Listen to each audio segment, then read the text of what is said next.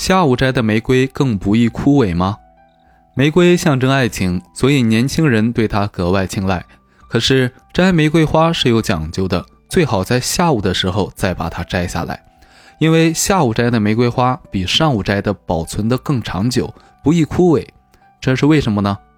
原来经过上半天阳光照射的玫瑰，其体内在下午时含有的二氧化碳浓度低得多，使之呈中性或者弱碱性。这样的花在被摘下来之后更不容易枯萎，而且花瓣内的色素也更加的稳定。